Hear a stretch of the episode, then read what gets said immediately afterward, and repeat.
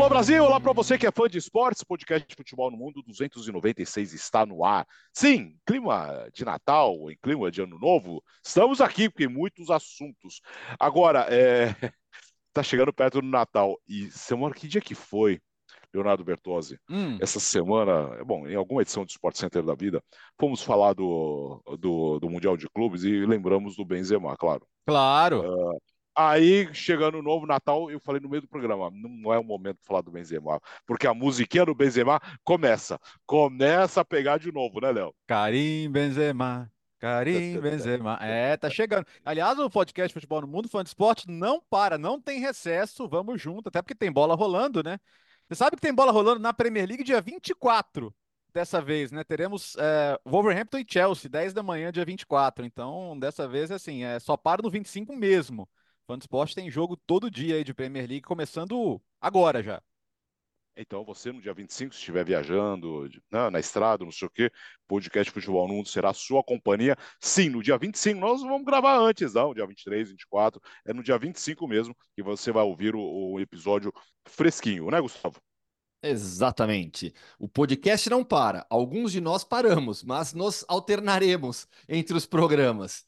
É... Queria começar, Alex, dando um destaque de um personagem que é, cuja, cuja história sempre foi contada no futebol no mundo, tanto no futebol no mundo na TV como aqui no podcast, que é o Diogo, é, ex-atacante da Portuguesa, do Palmeiras, Flamengo, Santos. Na Europa jogou pelo Olympiacos e marcou sua trajetória nos últimos anos atuando no futebol asiático. É, começou pelo Buriram, na Tailândia, onde ganhou de tudo, e aí ficou ali entre o futebol tailandês e malaio. Nessa semana, o Diogo anunciou sua aposentadoria aos 36 anos, depois de 18 anos como atleta profissional de futebol. É, e o Diogo ele teve uma importância muito grande abrindo esse mercado do Sudeste Asiático para tantos e tantos outros jogadores brasileiros. Não foi só ele é, é, ele, o Douglas, que já que, que, que, hoje em dia até parou de jogar, o Herbert, mas o Diogo ele foi um dos primeiros, foi um dos principais jogadores que abriram realmente esse mercado do futebol no Sudeste Asiático, e hoje em dia você pega na Tailândia, na Malásia, são vários jogadores brasileiros atuando por lá, muito pelo sucesso que o Diogo obteve principalmente no futebol da Tailândia, principalmente com a camisa do Buriram. Então, um grande abraço para o Diogo e parabéns pela trajetória. Você sabe que eu não sei onde, onde foi parar minha camisa do Buriram. Não, um, não sei, não lembro. E olha que ele mandou, hein? Em algum momento tá por aqui, mas eu não encontrei. É, bom, é uma azul e uma branca que você tem também, né, Gustavo? Uma, uma eu azul tenho, marinho. Tenho, tenho a, azul, é azul marinho, eu acho que é a número um e a, e a, e a branca dois. E aí, Bira? Opa, eu tenho duas camisas do Buriram. Então foi o que te dei? Não, não, não, não, não, não. Uma eu ganhei da minha irmã e outra eu ganhei da minha mãe. As duas já foram viajar pra Tailândia, eu que ainda não fui. Então, mas eu tenho duas camisas do Buriram. Uma delas, inclusive, tá meio apertada, assim, não cabe direito. O, os cortes, né, de, da Ásia são, são menores que os daqui, então o GG de lá é o M daqui. Então, mas assim, tá aí, tá aí. Vez ou outra, às vezes ela aparece, põe de cenário, alguma coisa assim, porque daí dá né? Mas não só a gente não para no Natal, como não para no Ano Novo também, né? Tem jogo dia primeiro, tem jogo da Premier League dia 1 de janeiro. Inclusive não é joguinho, não. É um Liverpool Newcastle, dia 1 de janeiro. Dia 31 tem rodada também, então é, a gente vai seguir normalmente ali acompanhando vocês. Se vocês estiverem de recesso, a gente vai acompanhar vocês, pode acompanhar vocês na, na estrada, né? Vocês pegando a estrada para para ir passar o Réveillon na praia, no interior, sei lá onde entendeu? Para juntar é, e se reunir com os amigos, pode ouvir na gente. Tem muita coisa legal. Uh, antes de começar a nossa pauta aqui, uh, tem uma mensagem muito legal que diz muito sobre a nossa história aqui no futebol no mundo. Uh, queria agradecer aqui por existir o futebol no mundo. Por quê? Virou minha companhia toda, segunda e quinta no Spotify, mas o que mais gosto é o Hoffman Entrevista.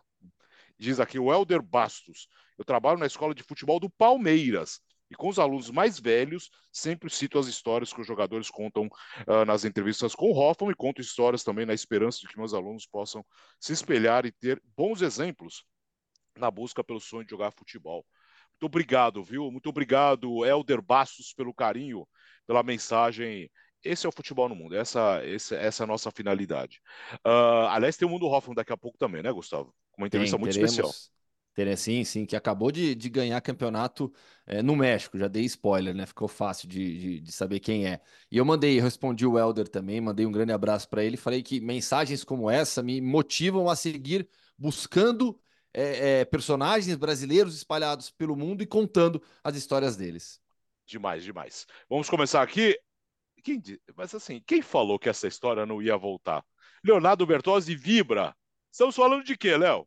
Ah, estamos falando dela, a nossa queridíssima Superliga Europeia, né? Hoje saiu uma o, o, a sentença né, da, da Corte Europeia de Justiça e que sobre as, a, a, o que a FIFA e a UEFA ameaçavam, né, de punir as equipes que se envolvessem com competições paralelas, tais como a Superliga, é, essas punições seriam consideradas abuso de poder.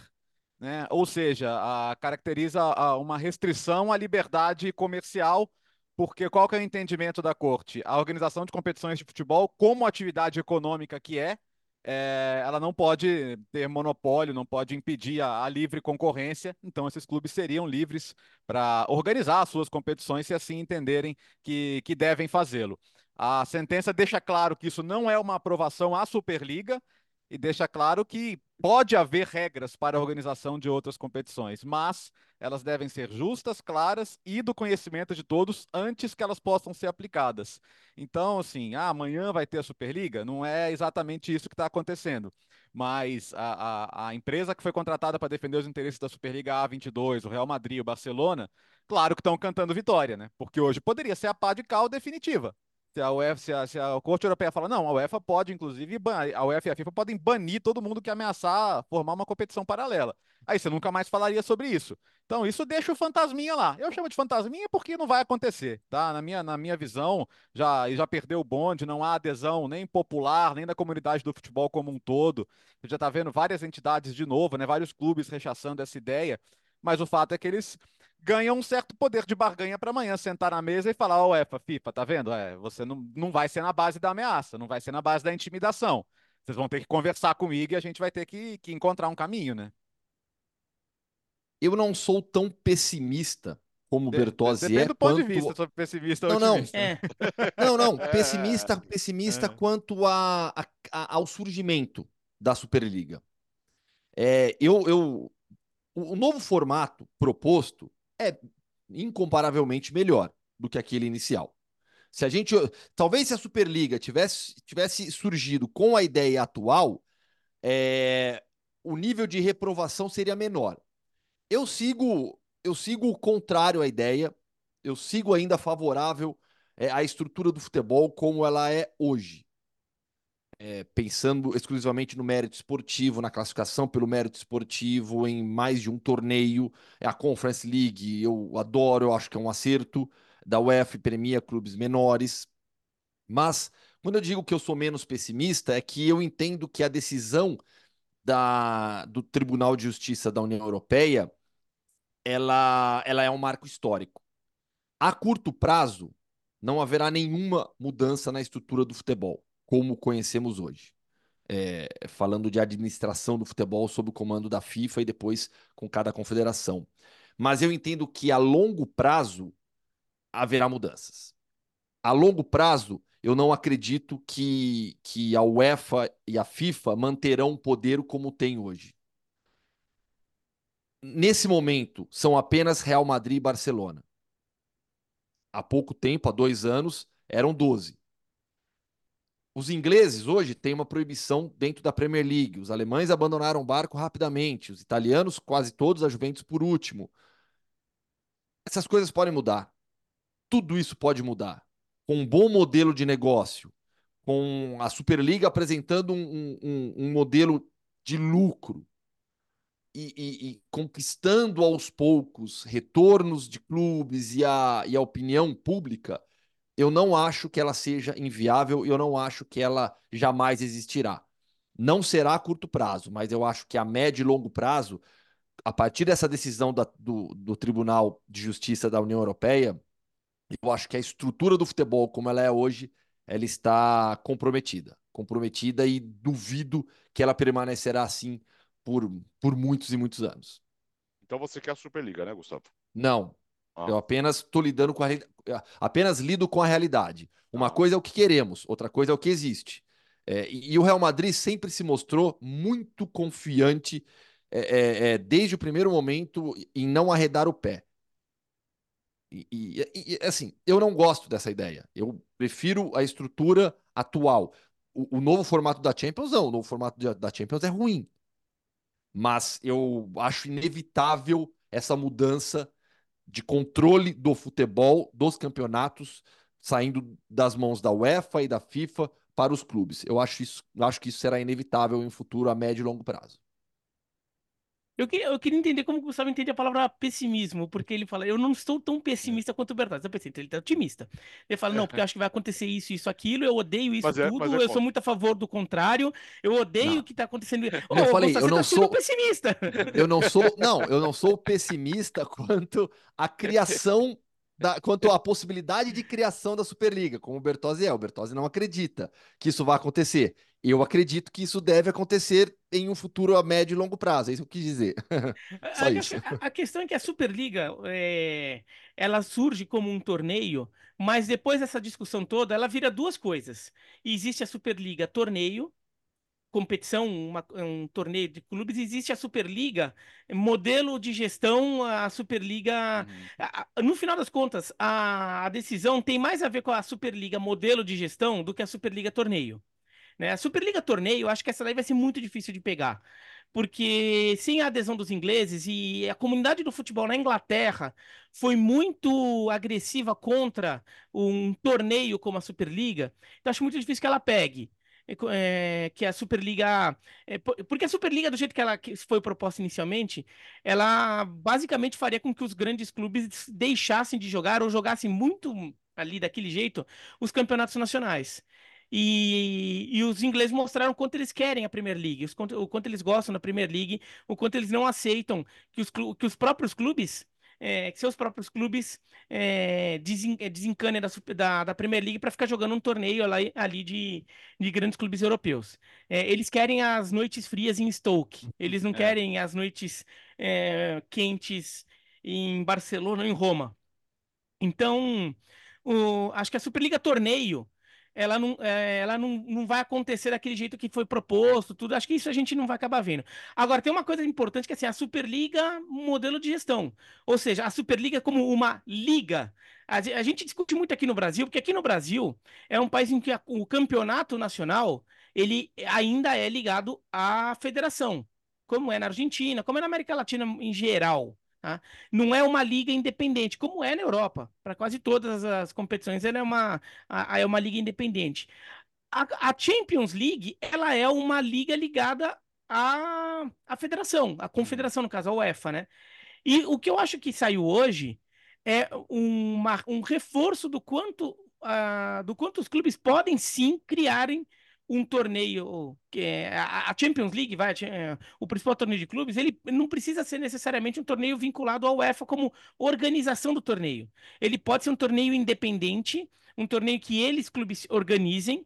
E claro, eles podem negociar com a UEFA para ter autorização da UEFA, para ser dentro de, de regras estabelecidas pela UEFA. Aí eu acredito que ainda pode acontecer no futuro. De os clubes, talvez é, eles, eles tenham que fazer de uma forma que seja dentro de alguns parâmetros que a UEFA é, ache ok, mas a, eles vão poder forçar a barra até a UEFA ser obrigada a dizer ok. Uhum. Né? Só que, eles, só que eles não vão poder simplesmente fazer, não vão fazer um super campeonato de clubes, uma, uma grande liga com 38 rodadas, sei lá o que, que desencane a Premier League, La Liga, que se dane vocês. Vamos jogar só um campeonato entre a gente. Isso não vai acontecer, porque acho que o, a comunidade do futebol não vai eh, aprovar, os próprios torcedores estão dando sinais que não vão aprovar. Pelo menos, sobretudo na Inglaterra, que é o principal país né, gerador de receita. Na Espanha e na Itália, a aceitação já foi um pouco diferente. Mas eu não duvido que, eh, num futuro, os clubes a, eh, se reúnam eh, dentro da, da A22, da Superliga, e chegue e fale o seguinte É, a, a gente vai querer fazer um torneio nosso, a nova Champions League vai ser nossa, a gente organiza. UEFA, é até dentro das regras que, que, que, a comunidade do futebol quer, tá? Então a gente não vai fazer é, 38 rodadas, a gente não vai fazer vaga fixa, a gente vai fazer um torneio de mérito esportivo. O Barcelona escreve mérito esportivo Uhum. no comunicado dele pós decisão da pós decisão da corte de hoje. Então O Barcelona novo formato, né, Beratan? é, então, Já, já, duvido- já, já proposto. Então, o novo formato da UEFA já é um formato muito mais generoso com os grandes clubes. Não, Então, não, mas não- eu me refiro ao da Superliga, né? Esse modelo com 64, 64 clubes, três divisões equivalentes, são, três ligas, né? É, Gold, Silver e, e- ah, Eu não lembro o nome da terceira, não sei se é Bronze Blue, League. Blue. É. Eu não lembro, eu não lembro, eu não lembro, não lembro se era bronze, mas é o equivalente, seriam três divisões, 16 times, 16 times e 32 na terceira. Haveria é, acesso e descenso, e as ligas nacionais serviriam de classificação para essa terceira, essa terceira divisão. E a primeira edição da, da Superliga seria definida a partir de critérios técnicos, blá, blá, enfim, eles iam decidir quem ia começar, e aí Ó. depois haveria o mérito esportivo eu acho- para classificar, subir, etc. Acho uma piada de péssimo. Eu, eu prefiro o modelo original, que é descarado e falar somos só nós mesmos e dane-se vocês, do que essa piada de acesso e descenso aí de 64 times. Porque pro Girona, se o Girona for campeão espanhol, ele ia entrar na terceira competição, ia demorar mais dois anos para poder sonhar em chegar na principal competição. O Se Aston, chegar. O Aston Villa, o Bolonha, quer dizer, é, é, o, o bonitão do Barcelona lá, se ele for o penúltimo colocado na sua liga lá da, da, da, da Gold, qual que é Gold, Blue, Master, Fucker, sei lá Então, o quê. Parece nome de plano de saúde. Ah, É, cartão de crédito. É, isso é uma piada isso aí. Então, assim, o plano original, pelo menos, ele era mais honesto ao falar, é nosso mesmo. Esse aqui é, é nosso, mas a gente te dá uma chance de chegar perto, É. sabe, de sonhar. Mas é, é- só sonha, tá? Fica aí. Então, assim, eu, eu quero que se o Girona ganhe o Campeonato Espanhol, que ele possa jogar lá com os grandes, tá? Que ele possa receber o Bayern de Munique, que ele possa ir visitar a Inter de Milão em San Siro. Isso eu acho inegociável. Isso eu acho que é uma coisa que não pode deixar de acontecer. Então, essa proposta nova também é uma piada, uma piada tão grande quanto a original, e espero que nunca aconteça. Até porque os, os- os poderosos que estão sugerindo isso, eles sabem que os times como um Girona da vida, um Leicester. E olha, não vou nem, não precisa nem, nem tão longe assim, mas até pegando uns clubes, é, às vezes, um pouquinho mais estruturados, eles não têm condição de ficar três anos sendo competitivos a ponto de ganhar uma vaga na, na terceira divisão, depois ganhar uma vaga na Exato. segunda, subir para segunda, depois subir para primeira. Porque em determin- o Girona, legal, Girona, tá, tá, formou um ótimo time. De repente ele fica lá entre os três primeiros do espanhol. Daí ele vai jogar a terceira divisão. Essa terceira divisão ele vai estar jogando com quem? Quem é que vai estar lá jogando com ele? Tá, vai ter uns times tipo um Sparta Praga, vai ter. Vai ser a um time- conference. É, vai o, ser a o conference. equivalente a uma conference hoje em dia, Talvez só ele que sem o consiga uma- mesmo, mesmo tamanho, né? assim. Talvez ele consiga uma vaga, só que ele também é o equivalente a uma conference, mas vai estar ali também girando um Aston Villa, vai estar girando ali. Daí ele até consegue subir para a segunda. Na segunda divisão ele já vai estar pegando o Sporting, já vai estar pegando é, um outro forte- time forte da Espanha, vai estar pegando a Roma, o Napoli, vai estar pegando o Tottenham. Não vai conseguir. Né? Então o Girona fo- formou um time espetacular, fez um trabalho. ti- Time pequeno, trabalha por um, dois anos que consegue montar, depois vai ter que Exato. Então, trabalhar para fazer de novo ter sido. O Leicester não teria Leicester- jogado. Então, não teria jogado o Leicester esse exemplo. Joga, É. joga, jo- quando chegar na primeira parte, na primeira prateleira ali, acabou, né? É, o- eu o eu- Leicester- é- é- Não, diga, Beratan. O Leicester, o Leicester foi competitivo por um bom tempo, mas esse, competi- essa competitividade dele de primeiro nível, ele teve um ano, dois anos. Depois, aquele Leicester que ficou ali brigando por vaga de Liga Europa Conference que a gente viu por um tempo ainda, era um Leicester que talvez pararia na segunda divisão. Sim. Numa segunda divisão, não- nunca iria para a primeira. O, o- o meu grande temor é, é o seguinte: esse pensamento, que é o que eu tenho, é, ele, é, ele é nosso, ele é do torcedor, ele é do apaixonado, mas ele não é o, o, o- o pensamento das empresas que controlam o futebol. Mas Então, é o pensamento de quem, além do Real Madrid, do Barcelona e talvez os italianos Alô- que saíram por medo. Bertozzi, Bertozzi, os- os ingleses os- inicialmente quiseram. É, mas os ingleses já correram pro colo da Premier League agora. Isso. E, agora, o que, que vai impedir? e eles não vão vai sair da impedir Premier no League. futuro eles voltar? Meu, eu não tenho essa certeza que você tem. Eu definitivamente não tenho essa Primeiro que certeza a que lei, você a tem lei a longo prazo. britânica, a lei britânica não, não precisa seguir a lei da União Europeia. Então a- a- a- o Reino Unido pode aprovar e vai aprovar uma lei que impede isso. Então, assim, Sim. como, como o Reino Unido saiu da União Europeia, eles, eles falaram, cara, vocês não vão participar disso aí e acabou. Entendeu? E, É, e sem é que- ingleses, pra mim já nasce E os louco. alemães também não estavam a favor, né? Não, eu só, eu, eu apenas, eu só acho que o mundo é mais cruel. Hum. É, é, é, daqui muitos anos, as coisas mudam. É, nos clubes ingleses, os clubes ingleses hoje são todos, quase todos os grandes, administrados por estrangeiros, por conglomerados estrangeiros, por estados estrangeiros, por norte-americanos, que estão de olho no lucro, que estão de olho no dinheiro. Até o ponto em que chegar a Superliga e mostrar um projeto de negócio onde eles vão ganhar muito mais do que eles ganham no, no formato que for na época, e as coisas mudam. Eu definitivamente não acho que as coisas seguirão como são hoje. Eu acho que a decisão de hoje ela é fundamental e histórica para uma mudança estrutural do futebol a médio e longo prazo, onde os clubes terão o controle das competições e não mais FIFA e UEFA. Ah, isso, isso eu acho até necessário que os clubes tenham mais voz, participem, até porque, de fato, assim, o risco que o UEFA tem e FIFA tem na, na administração do negócio é muito pequeno, né? Elas, na verdade, elas, elas, só, elas só lucram e o, o risco que elas correm é, é quase nulo. Então, o modelo de negócio precisa ser diferente, precisa mudar.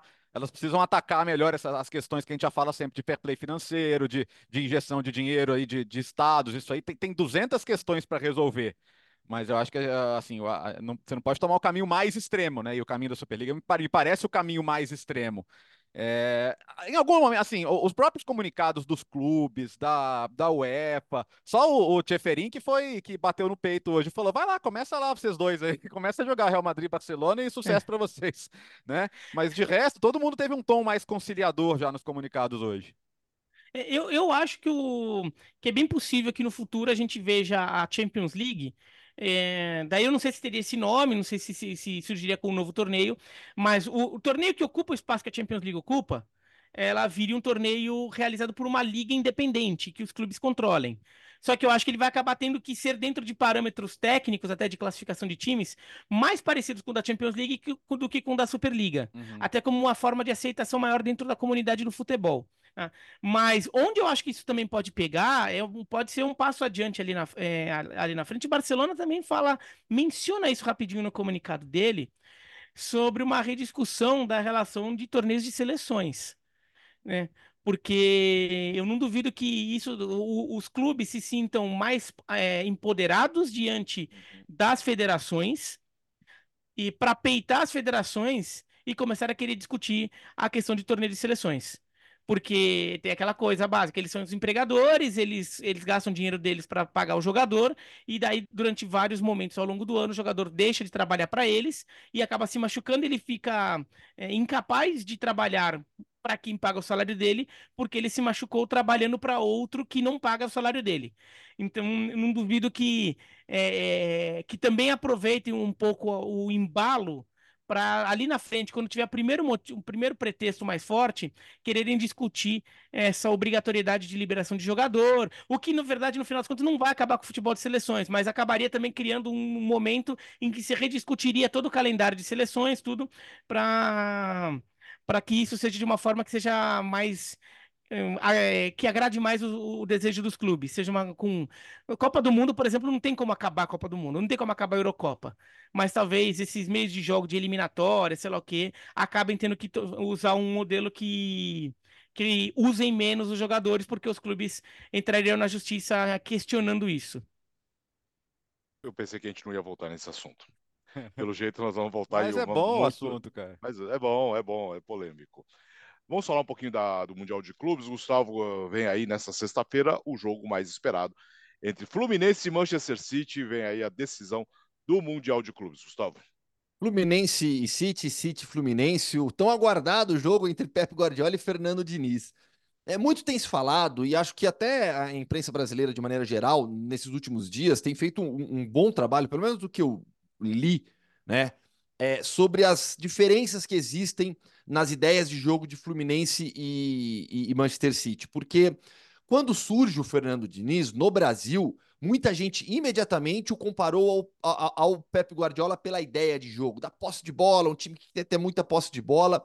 Mas é, o próprio Fernando Diniz já falou isso, e o Ederson deu recentemente uma entrevista também é, falando sobre essas diferenças e, e apontando: olha, é, são dois times que, que têm um futebol ofensivo, que querem ganhar seus jogos naturalmente, tendo posse de bola, mas as semelhanças acabam aí.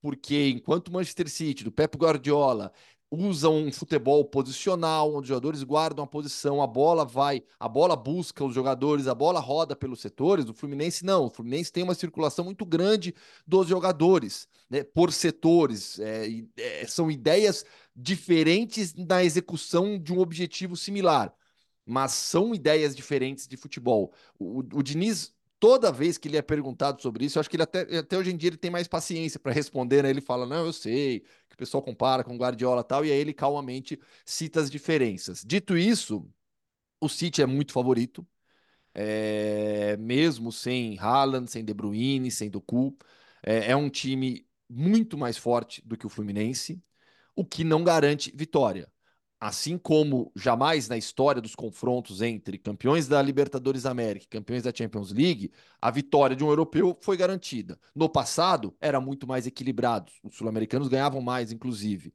Nos últimos tempos, nas duas últimas décadas, a superioridade europeia nos confrontos se mostrou muito muito forte. Tanto é que, me corrijam, o último a ganhar, o último europeu, sul-americano a ganhar foi o Corinthians do Chelsea é, em 2012. Então, assim, a diferença é grande, mesmo com os desfalques. O City é bastante favorito. Caberá ao Fluminense tentar tirar o City da sua zona de conforto, mesmo projetando um jogo no qual o City terá mais posse de bola, mas quando o Fluminense tiver a bola, tentar fazer o seu jogo, não fugir à sua característica, mas acima de tudo, ser muito forte defensivamente, porque eu acho que o Fluminense, mais do que uma grande atuação ofensiva, precisará de uma gigantesca atuação defensiva para suportar a pressão do City. Sabe que às vezes eu tenho a impressão de que eu, nem, nem o próprio Diniz gosta muito de ser essa, essa coisa do Messias do futebol brasileiro, né? Do cara que carrega o, o, o bastão da verdadeira identidade de jogo do Brasil, como, como se isso existisse, né? Como se existisse até alguma literatura que comprovasse que existe um modelo brasileiro de se jogar futebol, né? Então acho que até para ele deve ser meio sacal ficar ouvindo essas coisas. Acho que ele, ele quer fazer o tipo de futebol que ele entende que é o válido, é o que ele entende que serve para vencer e que serviu para vencer agora uma, uma Libertadores. É, eu acho que é o caso de se correr, o bicho pega, se ficar, o bicho come aqui, porque ele, se, se caso se exponha, ele vai ter dificuldade, mas adianta também ele, ele ficar o jogo inteiro atrás, como o Urawa tentou fazer, sem, sem chutar uma bola no gol. É, é muito difícil, cara. É, o jogo é difícil de qualquer maneira, assim. É claro, gente, o City não trata essa competição como sua prioridade absoluta ou, ou, ou colocaria o Haaland o Doku no sacrifício, é, é, o próprio De Bruyne, está um pouquinho mais longe de voltar, mas o Haaland treinou essa semana. Se fosse, um, se fosse a final da Champions League, claro que ele jogaria, né? Então, é, é, ele não vai sacrificar a sequência da temporada. Mas não quer dizer que ele não queira ganhar a competição, que ele não leve isso a sério, né? O Guardiola tem falado muito sobre isso, da importância de, de um título inédito para o clube. E esse também vai ser. Então, por mais que na Inglaterra sempre se fale com certo desdém, com certo deboche, né, com certo menosprezo, que é uma coisa bem babaquinha de se fazer né, em relação ao resto do mundo, muitas vezes se faz aqui em relação aos africanos, aos asiáticos, né? Então, os europeus muitas vezes fazem com os sul-americanos também, e de novo, é uma coisa bem babaquinha de se fazer, deveriam se tratar com um pouquinho mais de respeito. E, mas tenho certeza que os jogadores no campo e que o Pep Guardiola na preparação do jogo vai levar o jogo absolutamente a sério. Deve ter passado os últimos dias estudando bastante do Fluminense, como fazer, como jogar. E é favorito, cara. É favorito, mas favorito não ganha de véspera. Eu acho que pode ser um jogo que, dependendo de quem fizer o primeiro gol e como, pode tomar um caminho ou mais fácil ou mais difícil. O favoritismo do City é muito claro. Não, o favoritismo do, do Manchester City é evidente é, mesmo com esses desfalques, o City continua um time absolutamente forte. Onde eu acho que o City está vulnerável é no banco. O City é, não tem tantas opções para entrar durante o jogo, mas continua tendo um, um time muito forte. E, e tem, tem uma questão agora sobre como o Fluminense é, vai se portar ou como ele deve se portar para esse jogo, que é uma coisa é o que você é, vai fazer, outra coisa é o que você quer fazer. Eu queria um monte de coisa que eu não consigo. Ah, sei lá. Eu queria. Eu, eu queria ser um. Sei lá, eu queria ser um, um guitarrista fodão. Não sou, não sei tocar guitarra, entendeu? É, é, assim. Quer dizer, eu queria ser mais baixista, eu gosto de baixo. Eu acho baixo. Vocês ouviram? Queria ser um baixista de uma, de uma, de uma banda de Então, rock É, internacional. então, assim. eu, acho, eu queria ser legal, assim, poder. Seria legal, eu gosto, sim, mas assim, não sei tocar, nunca aprendi, nunca parei pra isso também, né? É, também daí é vergonha na cara. Mas assim, não, não posso. Eu, eu queria ter um super carrão, não tenho. É, assim, eu queria um monte de coisa na minha vida. É, é, sim, a gente não tem. É, o, o- então, assim, o Fluminense quer jogar o jogo. Ele vai, ele vai conseguir jogar o jogo? Ele vai jogar o jogo do jeito dele? Porque assim, ele, o que o Fluminense quer? O Fluminense quer jogar o jogo dele, dominar o Manchester City, ganhar o jogo, se impondo tudo. Ele vai conseguir? Então, a gente tem que ter uma cuidado, e, e às vezes a gente é, da imprensa co- comete esse erro, nós que somos comentaristas, e eu mesmo é, tenho certeza absoluta que já cometi esse, esse, esse erro algumas vezes. Que uma coisa, a gente vê um time jogando e fala que o time fez isso porque é, e, e interpreta isso como uma vontade do time. Aham. E às vezes não é vontade do time, às vezes é o que deu pra fazer. Às vezes é o que deu pra fazer porque às vezes é o que o adversário permitiu, ou às vezes foi uma escolha que acabou tendo que ser feita porque a outra não era viável. Né? Então o, o Fluminense, ah, o Fluminense tem que jogar o seu jogo contra o City. Ele tem que tentar jogar o seu jogo contra o City. Agora, se ele perceber que não vai conseguir, é, não vai ficar dando soco em ponta de faca. Né? Não vai dar certo. Se ele perceber que não vai dar certo, se ele perceber que tá conseguindo, opa, legal, hein? Vamos nessa. Agora, se perceber que não deu certo, vai ter que ir para um plano B. Porque no final das contas, o, o Manchester City, se o Fluminense quer ficar assim, eu até falei isso no SPNFC de ontem.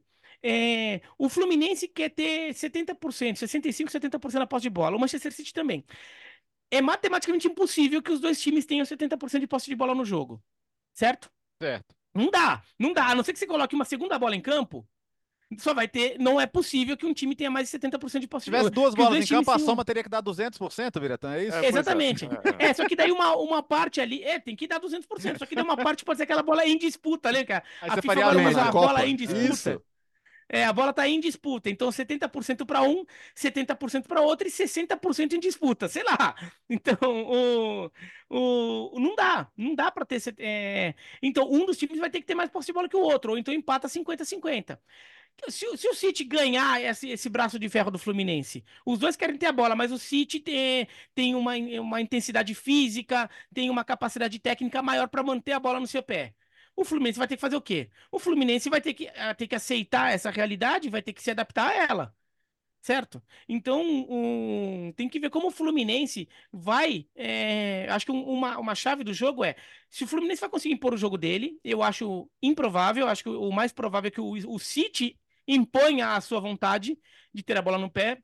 E a partir daí, o, como é que o Fluminense vai encarar isso?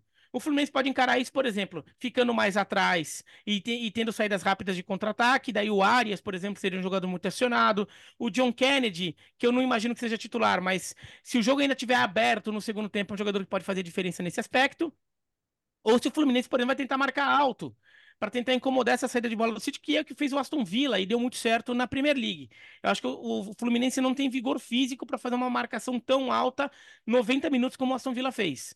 O, o- você mataria o Cano, o Ganso, o Keno, o André, o Martinelli, eles morreriam ali. Hum. né? Então, o Fluminense vai ter que, pode até fazer marcação alta em algum momento, mas vai ter que ter momentos ali de, de, de segurar um pouco, né? Então, como é que o Fluminense vai eh, se adaptar a, a essas, eh, essas necessidades que o, que o Manchester City vai impor? Existe uma chance, aqui, ainda que eu acho pequena, do Manchester City falar: olha, os caras gostam de ficar com a bola no pé? Beleza, fica aí com a bola no pé, eu vou jogar diferente. O, o. Manchester City fez isso Verdade. contra o Arsenal na temporada passada e deu certo, mas eu acho improvável que eles resolvam fazer isso hoje. É, hoje não, amanhã. Absolutamente improvável. Eu acho im- muito improvável. E mesmo se fizer, não é uma, não é sinal de que, opa, que legal. O Manchester City, se quiser jogar assim, é, eles têm mecanismos. É que seria melhor ainda se eles tivessem o Doku e o Haaland. Né? É, aumenta, é, são dois jogadores que se encaixariam muito bem nesse tipo de jogo também. É que, é que não faria sentido uma estratégia como essa contra um time sabidamente inferior tecnicamente. Exatamente, eu também acho que não faria sentido. É. É, acho que seria mais uma coisa de quase como uma experiência, vai, uma experiência ali de vamos ver o que que acontece, né? Mas eu também acho improvável, eu acho improvável. é, Eu, eu acho que o Guardiola tá muito, tá, tá muito intrigado em relação a esse jogo, porque o o Guardiola é um cara que gosta de estudar o futebol. É, então, quando se começou a falar do Fluminense, neste ano que se começou a falar muito de Diniz lá na Europa, nesse ano de 2023. E o Fluminense vai lá e ganha a Libertadores, então aumenta ainda mais o, o, o hype do, do Fernando Diniz, é, ele indo treinar a seleção e o Fluminense ganhando a Libertadores. E eu acho que o Guardiola tá muito curioso para ver esse, esse Fluminense. Como é que o Fluminense, como é que o Fluminense joga? Porque, como o Gustavo falou, os dois buscam a mesma coisa, só que eles fazem caminhos completamente diferentes para chegar na mesma coisa. Eles querem um futebol que você tenha a bola no pé, construa, toca passes curtos e construa a partir daí. Mas como você organiza os jogadores dentro de campo para possibilitar essa troca de passes e, e essa dinâmica, o, o Guardiola vai de um caminho, o, o Diniz é um caminho completamente oposto. Né? Um gosta de distribuir os jogadores em campo dentro de uma faixa de um time compactado, mas com eles bem distribuídos, e o outro gosta de aglomerar jogadores no, no, em, em torno da bola. Né? Então acho que o Guardiola está curioso para ver o funcionamento desse time do Diniz e até por isso acho que ele quer ganhar bastante o jogo sim. Até para hum, hum, hum, é, comprovar um pouco a, as ideias dele diante de, um, de uma nova que vai aparecendo. É, ganhou, comemora, perdeu, pensa no próximo jogo, assim. Não, não é o tipo da, do, do, jogo que vai deixar o City em, em, crise ou com a confiança mais embaixo do que já tá, né? Mas, é, de novo, ninguém entra para perder, cara. É, não, e assim, hum. e, e, o jogador não quer perder, o jogador é. vai ficar pistola da vida é, quando perdeu. Se perder, né, o jogador do Manchester City vai ficar pistola. É, mas não significa que o clube, como instituição, vai entrar em crise como se fosse numa eliminação da Champions League. Né? Se fosse uma eliminação nas quartas ou nas oitavas da Champions, acho que a reação seria mais grave. É... Mas eu acho que é, a tristeza do jogador seria maior do que perder um jogo da, da Copa da, da, Copa Liga, da Liga que, é. o, que o City estaria fazendo nessa semana se não tivesse no Mundial de Clubes. Como já aconteceu. Aí acho que a derrota é mais natural, é, é tratada com mais naturalidade. Como foi para o Newcastle Pô, esse ano, por exemplo. Né? É, pois já falou da Copa da Liga, teremos a semifinal, aliás, as semifinais já foram decididas, né? Teremos Liverpool e Fulham, Middlesbrough e Chelsea. Teremos uh, a possibilidade de ter um Liverpool e Chelsea na final da Copa da Liga, semifinal, no dia 9 de janeiro, né, Léo? O que me chamou a atenção foi a facilidade com que o West Ham foi batido pelo Liverpool, né? Embora tenha tomado goleada outro dia já contra o Fulham, né? Um, time, um dia que o time teve intoxicação alimentar e tudo mais. É, o West Ham normalmente compete mais do que isso, né? O Liverpool realmente passou por cima, golaço do Soboslai, depois abriu a porteira ali, veio a goleada, mas eu, me, me eu, eu, eu, fiquei satisfeito com a atuação do Liverpool, mas eu, eu tava esperando um jogo melhor, um jogo mais competitivo, um jogo mais equilibrado. E o jogaço dessa fase foi Chelsea e Newcastle, né? É, na, nada como perspectiva na vida, né? Uns anos atrás, o Chelsea olhar para a Copa da Liga, como gosta de falar o Biratã, quase com nojinho, né? tipo, deixa isso para lá. É, né, Birata? Agora, hoje não. Cara, o Chelsea tá aí em reformulação, meio de tabela de Premier League. Talvez a única chance de entrar até numa competição europeia que seja a Conference, seja a Copa da Liga. Foi uma. Cara, a, a, a comemoração dos caras com o empate do Mudrik, com a vitória nos pênaltis, parecia Champions League, velho. Nada como um pouco de perspectiva na vida. Um time que Ou Superliga. Dois anos atrás, né? pois é. E agora tá aí, velho. É, e, e, o Chelsea perdeu algumas chances no primeiro tempo, saiu atrás num erro bizarro do Badiachile, mas conseguiu o empate. E aí ficaram separados Liverpool e Chelsea, né? E que normalmente já fizeram, que fizeram muitas finais recentemente foram finais sempre muito truncadas e, e, e às vezes decidido nos pênaltis. Agora, o, o Fulham é um time que pode incomodar. Talvez incomodasse mais num jogo só do que em ida e volta, né? Então acho que a final ó, que todo mundo imagina ainda deve ser Chelsea e Liverpool, até porque o, o, confronto do Chelsea é mais fácil contra o Middlesbrough, que é o único time de divisão inferior que sobrou, né? Fala, Gustavo. Aliás, teremos Liverpool e Arsenal no fim de semana, tá? Atenção, na abertura da rodada, né, Gustavo? O Aston Villa pega o Sheffield United. Se vencer e Liverpool e Arsenal empatar, o Aston Villa será o novo líder da Premier League. O Nay Emery, já pensou? É. Na Emery na ponta das, da, da, da Superliga, da Premier League. Superliga não, não. segura, tá segura. Segura, segura a onda aí. Isso, isso, que dá ficar falando. Mas é, pro Chelsea vale demais. Pro Chelsea é importantíssimo, né? E, e se conquistar um título nessa temporada já seria extremamente importante para a própria administração. E aí teremos, ter o Chelsea na Conference League seria bem legal e extremamente importante para a competição continental também. Mas é o Mudrik marcando gols, depois daquele péssimo início dele também. Então, para o Chelsea tem um peso muito grande essa classificação para a semifinal. É, o, pro Chelsea é aquela coisa do, do time grande que precisa estar. Tá né, ter resultados melhores, ele vai se agarrando ao que tem. E, e até os próprios jogadores eles precisam muito desses resultados para ganhar confiança, mesmo sabendo que não é o torneio mais importante do universo, mas para ganhar confiança para os próximos passos. É que nem Uhum. clube, clube brasileiro que está muito tempo sem ganhar algum torneio, de repente ganha o estadual, e o estadual virou a coisa mais importante do mundo. No fundo, sabe que não é. Sabe que não é, mas é alguma coisa que é o ganhar, é, você tá ganhando alguma coisa, e às vezes é um passo ali para você tirar um peso das costas, um nível de cobrança muito grande.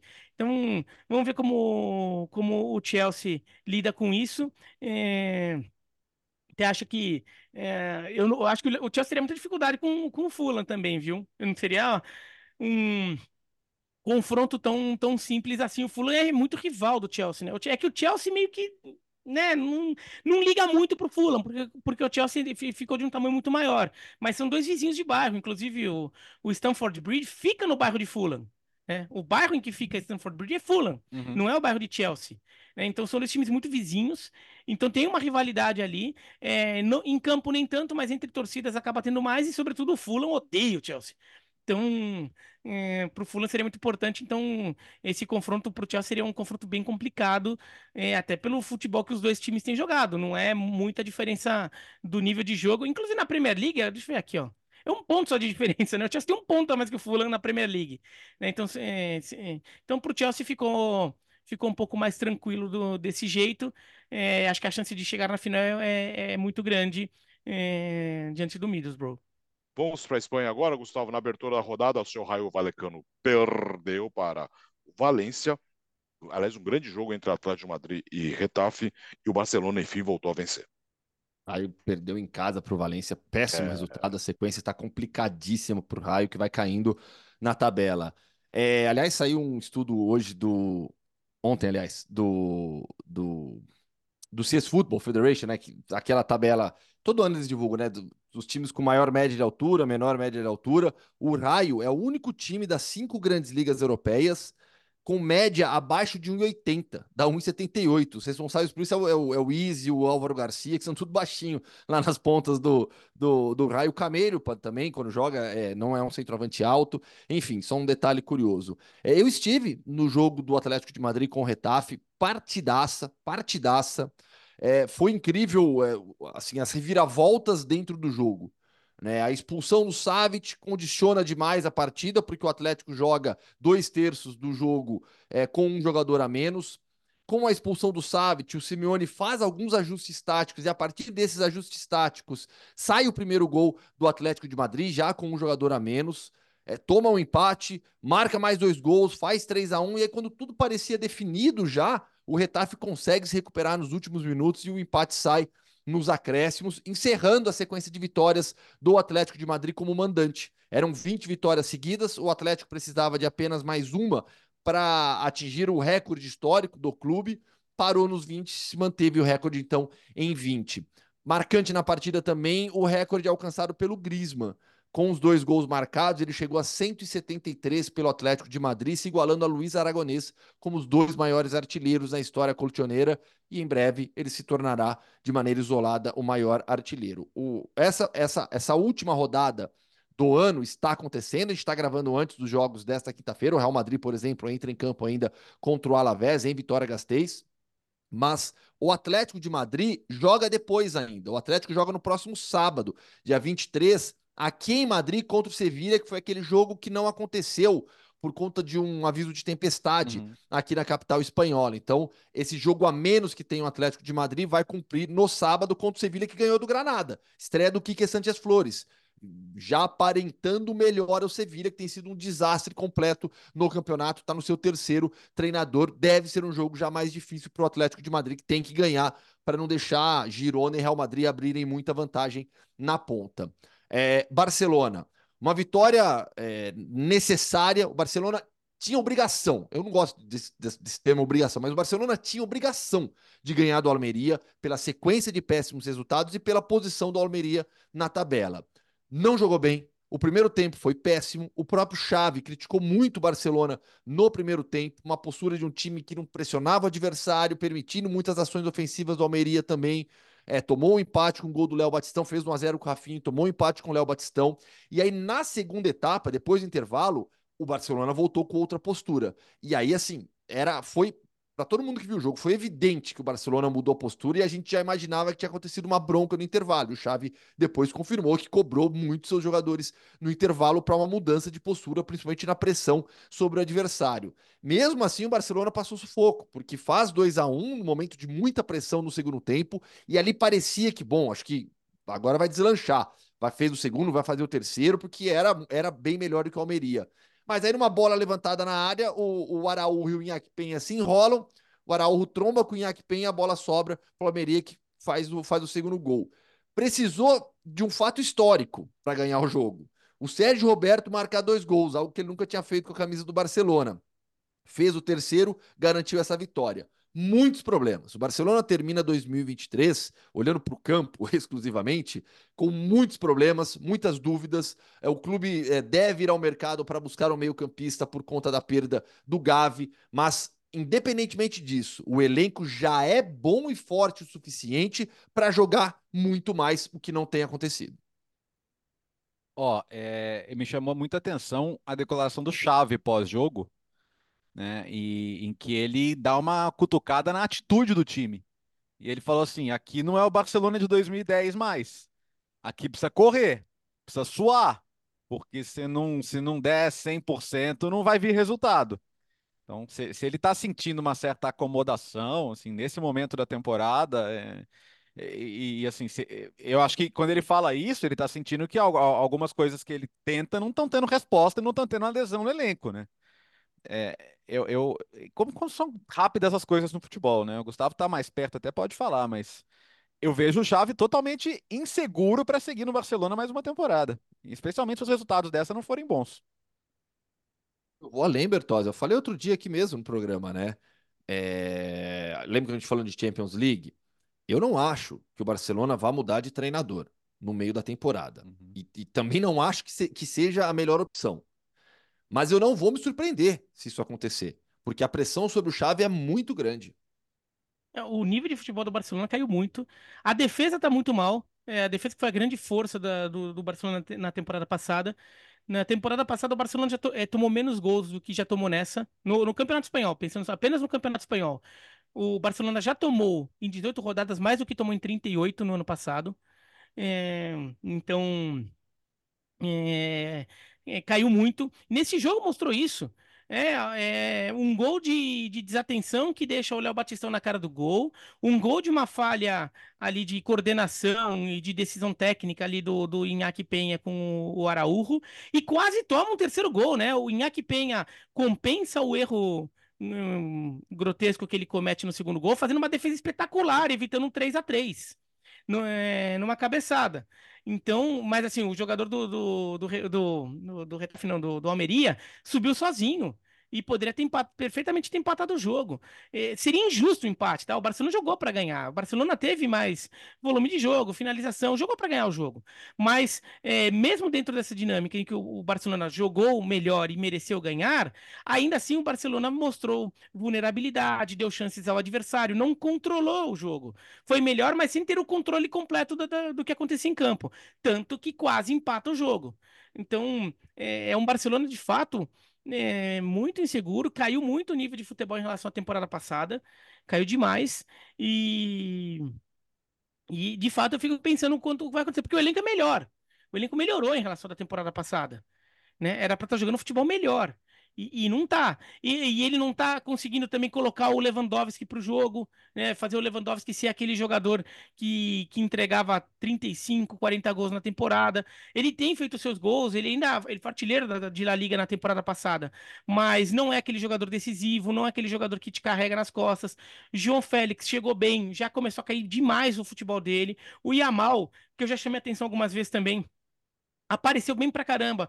Já não tá mais sustentando, o que é normal para um garoto de 17 anos. Uhum. Agora, o Barcelona ter, ter, precisado tanto de um garoto de 17 anos para ter alguma coisa diferente na frente, diz muita coisa também, né? Sobre, sobre o Barcelona.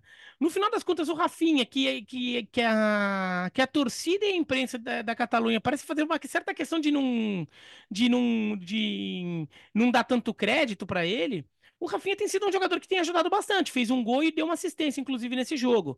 Ele é um jogador que entrega, é um jogador mais discreto, um jogador que, que não parece que não caiu tanto assim nas graças, mas quando ele entra, ele sempre entrega um jogo competente ali, com, é, quando ele tem alguma continuidade.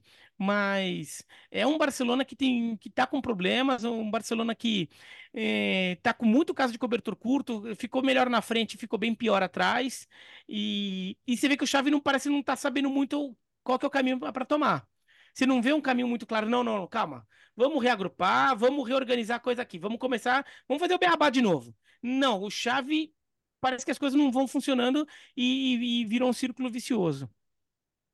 Uh, Gustavo, vamos para a Alemanha agora.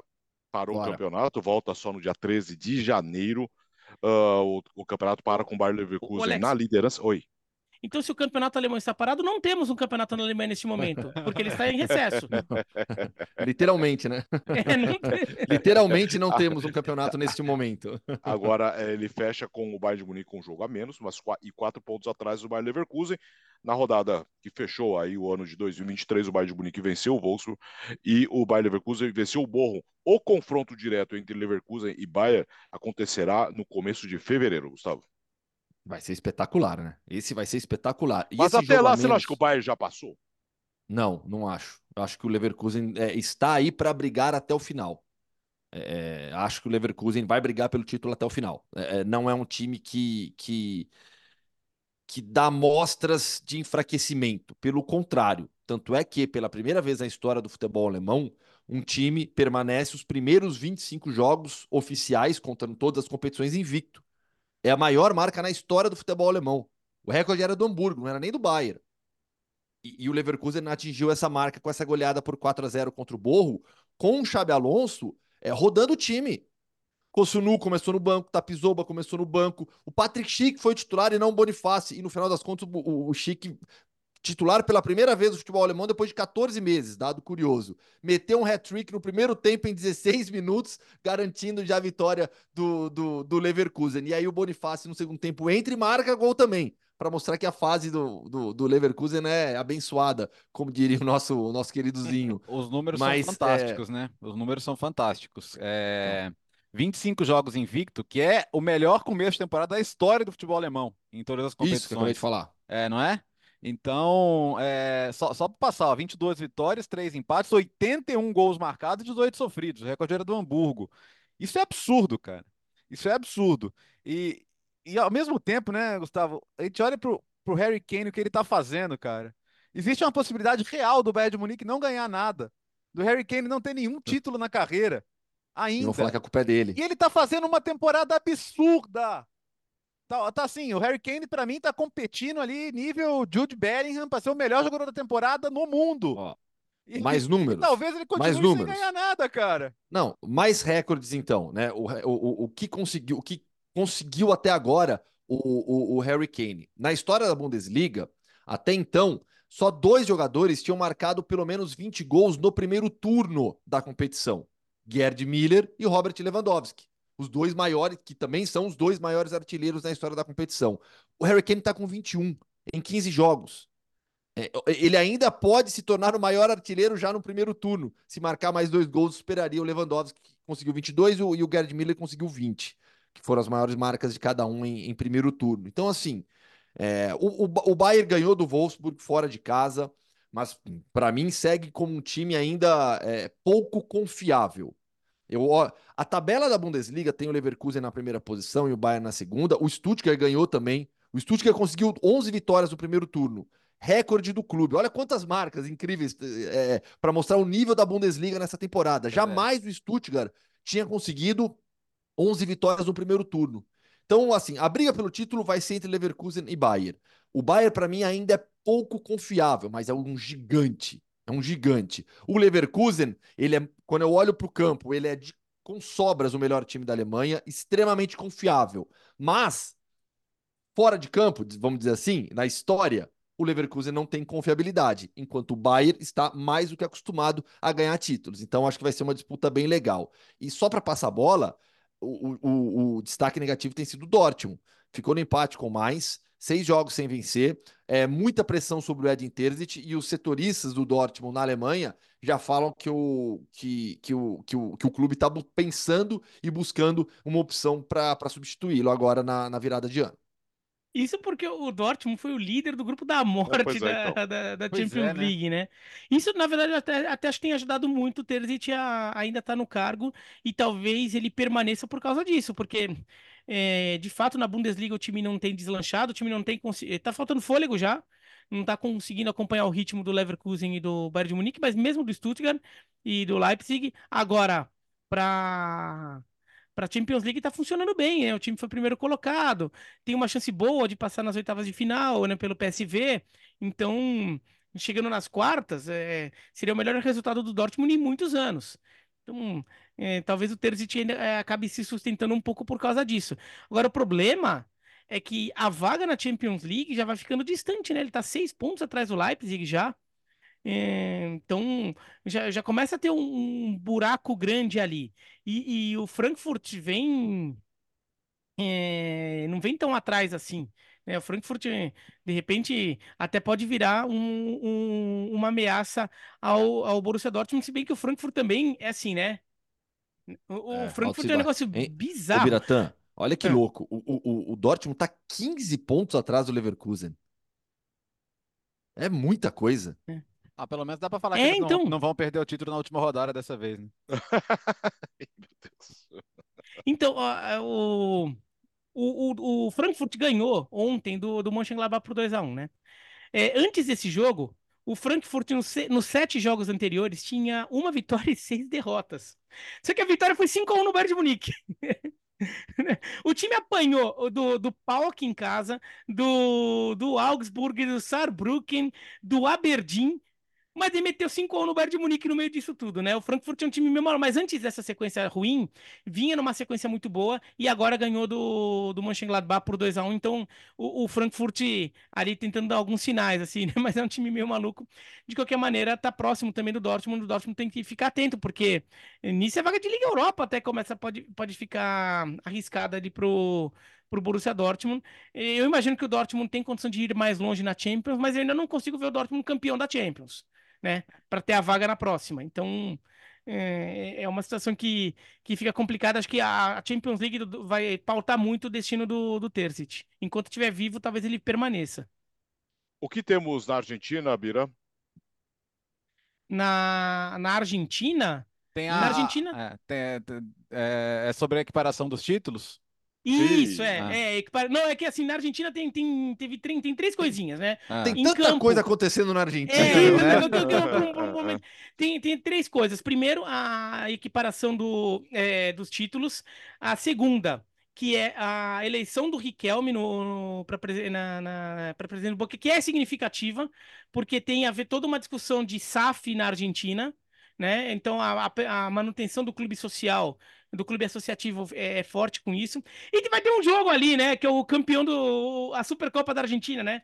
Entre o Rosário Central e o River Plate. Ainda vai ter jogo aí na, na, na Argentina é, entre os dois campeões do ano. Mas é, a equiparação de títulos é que a Argentina criou nos, é, por causa da pandemia. Né, a Argentina cria uma nova competição que é a Copa da Liga que, que é o. Tem o Campeonato Argentino longo, o Campeonato Argentino ficou enorme, né? Botaram 30 times, agora tá com. Depois baixou para 26, tá com 28, mas é um Campeonato Argentino enorme.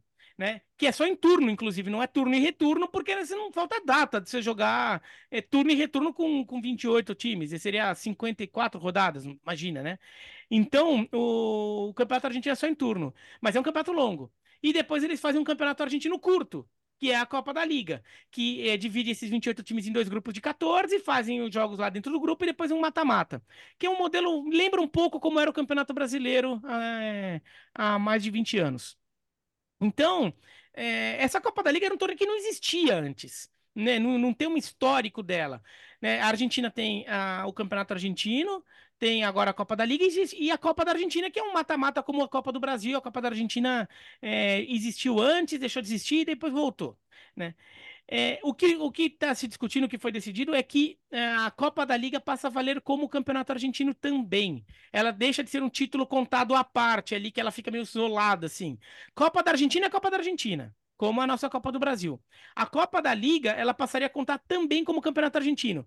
Daí, ah, então quer dizer que neste ano os campeões argentinos foram River Plate e Rosário Central? Sim, cada um ganhou um. E lá na Argentina é meio comum isso, porque eles tiveram durante é, algumas décadas o, o, calendário dividido ao meio em campeonato nacional e campeonato metropolitano. Se você considerar que, que quase todos os times são da Grande Buenos Aires e os, os times importantes que não eram da Grande Buenos Aires eram convidados para jogar o metropolitano, eram dois campeonatos nacionais. Depois eles de, passam a ter um só, depois eles voltam com apertura e clausura. Então já existe uma cultura na Argentina de ter dois campeões por ano, voltaria isso é, equiparando, então isso daria dois títulos a mais para o Boca, um para o Rosário Central, um para o Tigre, que seria o primeiro titular argentino do Tigre, e um para o Colón, que seria o primeiro titular argentino do Colón, né? O primeiro título de campeão argentino do Colón, né? E então isso é, tá se decidindo e com isso o Boca cola no River Plate em títulos argentinos. Então, é, eu, olha, assim, eu não, esse negócio de equiparação tem muita forçação de barra. Essa eu até acho menos forçada. Não sei, para mim seria muito forçado comparar a Copa da Argentina, por exemplo, com, com o Campeonato Argentino, que é um pouco o que o Brasil fez quando equiparou a Taça Brasil com o brasileiro, uhum. né? Que é um modelo de torneio totalmente diferente. Alguns campeonatos argentinos do passado tinham regulamentos mais ou menos semelhantes com a da Copa da Liga que vem adotando agora. Assim, então não acho uma forçação de barra tão absurda assim, né? Mas é, é, essa discussão ali é uma discussão bem brasileira. O futebol argentino tá com muito cara de futebol brasileiro, né? O nosso calendário está mais organizado que o deles, por exemplo. Ah, eles têm virada de mesa, tapetão, mudança de regulamento no meio, coisa que eles não tinham há 20 anos. A gente é que tinha, né? Agora a gente não tem mais, eles têm um monte. E nos Estados Unidos, Léo? O que está acontecendo, é, que que tá acontecendo nos Estados Unidos? Os times da Major League Soccer né, decidiram não, não participar da US Open Cup, né? Que seria a Copa do Brasil, a Copa, a Copa do Rei, a, FA Cup, né? A competição aberta lá dos Estados Unidos, com suas equipes principais, alegando que o calendário já está muito pesado e não, é uma competição atrativa, né? Que jogam os times de todas as ligas, né? Os times da USL, que é a outra liga, os times amadores e tal. E, e a US Soccer, né? Que é a Federação Norte-Americana, avisou que não, senhor não vou permitir. Os times da MLS Next, né, que seria a liga de desenvolvimento, como existe nas outras ligas americanas, só os que não pertencem a clubes da MLS, que são só três, se não me engano, só esses podem participar. Se você é um time afiliado de um time da MLS, você não vai poder participar. É, lembrando que os jogadores têm que ter contrato profissional para participar do torneio por clubes profissionais, então eles não podem simplesmente pegar os jogadores da outra liga e colocarem lá para jogar. E tem, tem uma certa hipocrisia aí, né? Porque a MLS está aumentando o calendário sem parar, né? Meteu a Leagues Cup no meio do ano agora, aumentou o número de participantes dos playoffs. Então eles só entendem que é uma competição que não, não é lucrativa, para eles é pouco interessante jogar com os times menores de outras ligas. E eles estão tentando preservar, né? O que é a competição mais antiga do país. E, está nesse impasse aí. Vamos ver o que, que vai acontecer porque nesse momento a MLS continua determinada a não participar de jeito nenhum, então. Aí seria, para a competição, seria terrível, né? É, porque afinal de contas, os times da MLS são os mais importantes do país, né? A US Open Cup foi criada em 1913. Como é. o Bertozzi acabou de lembrar, é o torneio mais antigo é, em funcionamento nos Estados Unidos. É, é, é super tradicional, é muito legal. Você tem essa mistura. É, é por isso que aquilo que eu, é, isso aqui recupera um pouco o que a gente estava falando no início do programa tem, tem, tem a ver com a nossa conversa sobre Superliga Europeia, porque é, de certa maneira, uma elitização do futebol nos Estados Unidos. É a Major League Soccer falando, não quero jogar com esses outros times, quero ficar apenas entre, entre nós aqui e os, e, os, e os vizinhos ricos mexicanos. Quero os meus torneios com os times mexicanos, no é. máximo a Conca Champions, e, e só. É uma elitização. Já, a Conca Champions ele já olha meio assim, né? Total, é. total. Eles começaram a olhar com mais atenção para a Conca Champions nos últimos anos, mirando muito o Mundial de Clubes. Né? Então, e, a Conca Champions mudou o formato, reduziu o número de jogos, se tornou mais atrativa nesse sentido para as equipes dos Estados Unidos, porque a MLS podia criar os seus torneios em paralelo com, com o futebol mexicano. E, e, e a Liga MX e a MLS caminham cada vez mais juntas, são cada vez mais parceiras e lucram com isso né? até no formato da competição. Então, MLS, que já é um campeonato que não tem rebaixamento, é, querer é, se recusar a jogar a Copa dos Estados Unidos, que é o torneio mais democrático do país, é uma absoluta elitização também. Insisto, tem muito a ver com a nossa discussão sobre, sobre Superliga, porque nós temos a visão romântica do esporte, nós temos a visão de quem gosta disso aqui.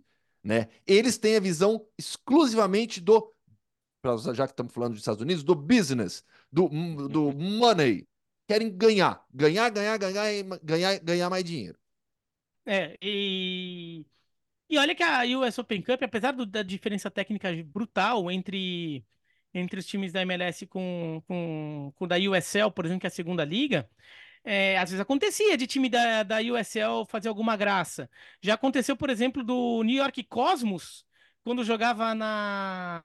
O novo New York Cosmos jogava na NASL que foi que tem o mesmo nome da liga original lá do Cosmos, mas era um outro eliminou o, o, New York City. Então, às vezes acontecia de algumas zebras ali, inclusive em 2022 o Sacramento Republic foi o vice-campeão da do US Open Cup e perdeu do, do, Orlando City na final. Mas ele chegou até ele chegou lá na final decisão. Então, é, às vezes acontecia o, de algum time fazer graça ali e eliminar um time da, da Major League Soccer. Então, é, tem, e tem uma coisa que, que tem a ver com, com, com que o o, espírito vai de quem, de, de quem gosta de futebol, inclusive nos Estados Unidos, que é é, o público, o público não está gostando dessa ideia, não. A, a, repercussão entre o público não é das melhores dessa decisão. Por quê? Porque o público tem uma, o público do futebol, ele, ele gosta de entender o mundo do esporte do jeito europeu, assim, ele quer, ele, ele quer ver, ele quer se ver torcendo por time que que, que, que, que, que que se envolva num, num, universo esportivo semelhante ao modelo que tem na Europa, porque ele acha diferente, fascinante e muito mais democrático do que as ligas fechadas que dominam os Estados Unidos. E a US Open Cup é o que simboliza isso, já que não existe é, rebaixamento e promoção. E agora, a NSL, é a liga da época do, do, do Cosmos, do Pelé, a época do Cruyff, tudo, ela não jogava a US Open Cup também né? Uhum. Porque também eles, eles davam de ombros para isso, na época eles conseguiam. Hoje, eu acho que não existe muito ambiente para você forçar essa barra. Assim, tá pegando mal, talvez eles consigam, eles consigam não jogar na marra, mas tá pegando mal. Né, porque soa antidemocrático, é, soa elitista, e é uma coisa que em outros esportes dos Estados Unidos, tudo bem, eles se organizaram de outra forma. No futebol, o público não aceita com tanta tranquilidade isso, não. Né? Isso incomoda um pouco. Até porque muito time da MLS de hoje no final das contas, foram releituras de times de outras dessas ligas menores que, quando a, a, a MLS resolveu ampliar, ela viu que alguns projetos eram bons, como o do Cincinnati, como o do Orlando, que eram projetos de outras ligas, e falou: não, vamos dar um time para essa cidade. Por, aí, inclusive, muitas vezes é o mesmo grupo empresarial, e em alguns casos até manteve o nome do time. Então, ainda que não tenha promoção e rebaixamento, essas ligas menores dos Estados Unidos, elas têm um papel ali de que, assim, se você for bem lá de uma forma ou de outra, você tem uma chance de ir para a MLS. Ainda que refundando um clube, né? Mas você ainda mantém um pouco da estrutura, a torcida migra para a nova liga. Então, História do Seattle Sounders, por exemplo. É, o Seattle Sounders também, tem vários ali que, que o, o Portland Timbers, vários times de expansão da MLS, é, é, são versões é, é, de times de outras ligas que estavam dando certo, e a MLS falou, opa, eu quero esse time aqui comigo. Né? Ele, ele é refundado como CNPJ, ele é criado um novo CNPJ, mas no final das contas é o mesmo time que, que tinha é. antes e, e no caso dos times canadenses, eles jogam é, da, da MLS, eles jogam Canadian Championship, que leva o nome de Championship, mas na prática é uma Copa com os times da Canadian Premier League e outros times amadores do Canadá também. Então, o Canadá tem o seu modelo de, de, de competição também similar, não, não tão antigo como a, a, US Open Cup, mas no caso dos times canadenses, eles têm já essa competição para jogar lá também. Hora do mundo Hoffman, vamos para o México, né, Gustavo? Permanecemos na América do Norte, né? Já estamos falando aqui de Estados Unidos, México, Canadá, permanecemos na América do Norte porque o papo é com André Jardini, técnico do campeão do Apertura mexicano, técnico do América. Então vamos, Léo. Então vamos lá. Imagine que tem um som de mariachis ao fundo para falarmos com o campeão ah, tá mexicano André Jardini no Hoffman Entrevista. Fã de esportes, a viagem então é para o México. Papo com o André Jardini, técnico que acaba de ganhar com o América o Apertura Mexicano, bateu o Tigres na final. Tudo bem, Jardini? Um prazer falar contigo novamente. Parabéns pelo título. Tudo bom, Gustavo? Prazer é todo meu. Aí vai ser bacana a gente conversar sobre o futebol mexicano. Começamos então pela conquista. É, o América é um clube gigantesco. Eu quero falar até mais com você depois sobre o que é o América e você viver essa experiência de ser técnico do clube mais popular do México. Mas fala um pouquinho sobre a conquista, a dificuldade da competição. É um formato que no Brasil antigamente a gente estava acostumado, né, com playoff na reta final. Fala um pouquinho sobre essa conquista do América com você como treinador. É, foi uma, uma conquista espetacular, Gustavo, porque o América é esse clube hoje que tem essa, essa cobrança, talvez a maior cobrança aqui no futebol mexicano. Já já estava num jejum de praticamente 10 torneios, né? Aqui, como são os torneios semestrais, cinco anos já te dá 10 anos de, de como se fosse 10 anos no Brasil, ou seja, 10 torneios sem, sem conquista. E, e vinha dessa pressão, dessa, dessa vontade da torcida de, de voltar a ser campeã. É um formato que eles gostam bastante aqui e tem o seu valor, né? Porque acaba dando uma emoção a cada seis meses grande, é o que eles chamam de liguija, que é os playoffs, né? É, é muito baseado também no, no, no, basquete, nos esportes americanos que tem essa, esse término, né? Com a liguija, com, com os playoffs. Eles acabam, claro, dando uma, uma emoção muito grande, porque os melhores times acabam chegando e aí acabam saindo jogos, alguns jogos espetaculares, né, para decidir quem é o campeão. A gente fez uma super campanha, a melhor campanha do, do América nesse formato, e o que nos garantiu decidir sempre em casa, né, mas é, tinha que ganhar também a liguija, aqui tem uma cobrança muito forte, e muitas vezes o líder, o que mais acontece, o mais comum, né, é o líder não conseguir ser campeão, e a gente, além de ter ganho a, a, o chegado na frente, né, durante a fase de classificação, a gente confirma aí na liguija e, e aí faz um, uma super uma, uma super liguija, sendo muito convincente, passando pelo Leão, pelo São Luís e, e fazendo a final contra o atual campeão que é o Tigres, que tem um, um equipaço, um timaço. E aí são dois, dois grandes jogos e a gente consegue coroar no, no final com o título. E como é ser treinador dessa potência? Que é o América, um clube que move milhões de torcedores, mais popular do México, um país extremamente apaixonado por futebol.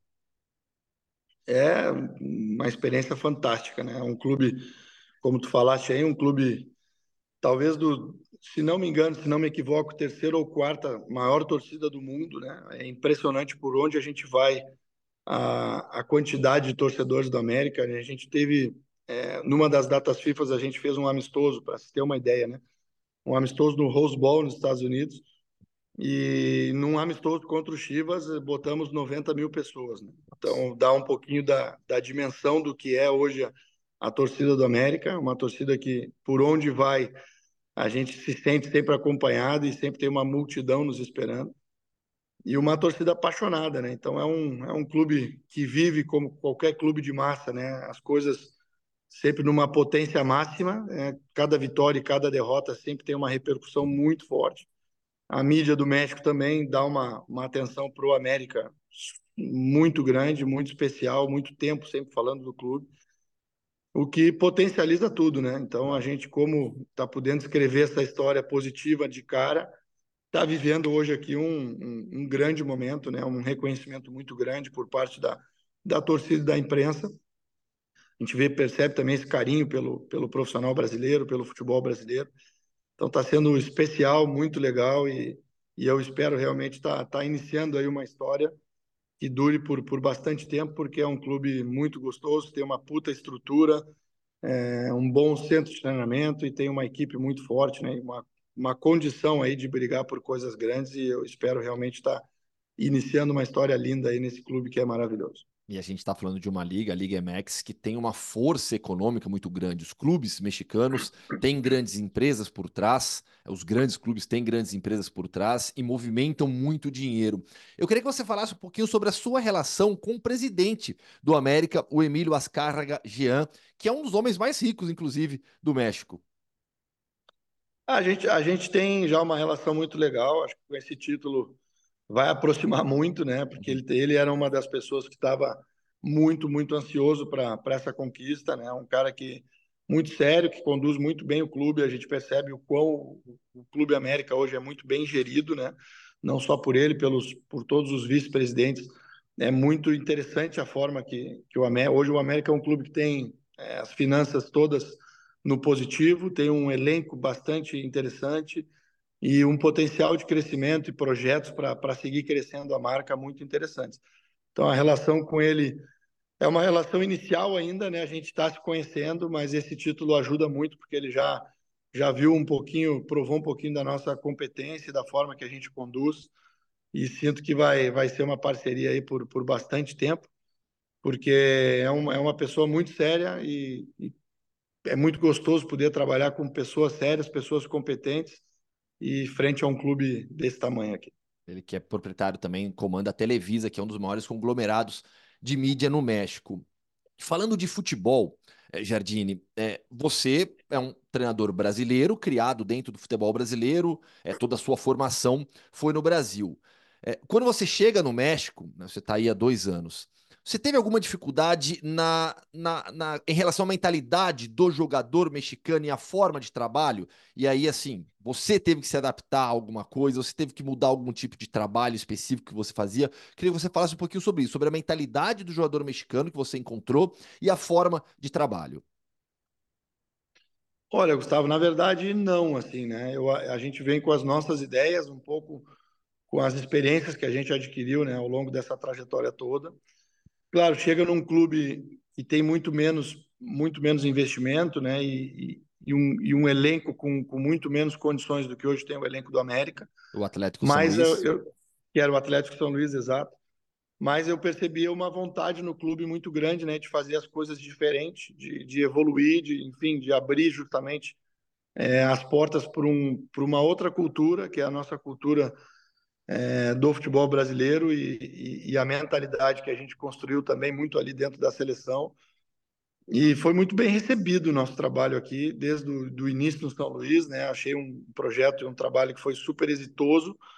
É, é um futebol que tem a sua cultura, e a cultura muito do futebol é muito ditada né, pela, pelo somatório dos seus treinadores né, da liga. Então, também é uma liga com muitos treinadores estrangeiros. Então é um misto um pouco do futebol argentino, porque tinha na época é, três, quatro treinadores argentinos, tinham dois treinadores uruguaios, é, tinha treinador espanhol, então tem, tem muita mistura aqui, né, de culturas, de, de formas de jogar.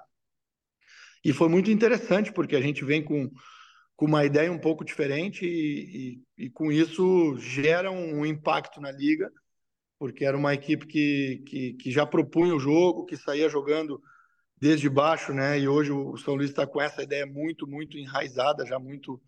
É, o Gustavo está conseguindo dar uma sequência bastante interessante ali. E chama atenção, né? Desperta atenção justamente por, por ter as, a nossa identidade, a nossa forma de jogar.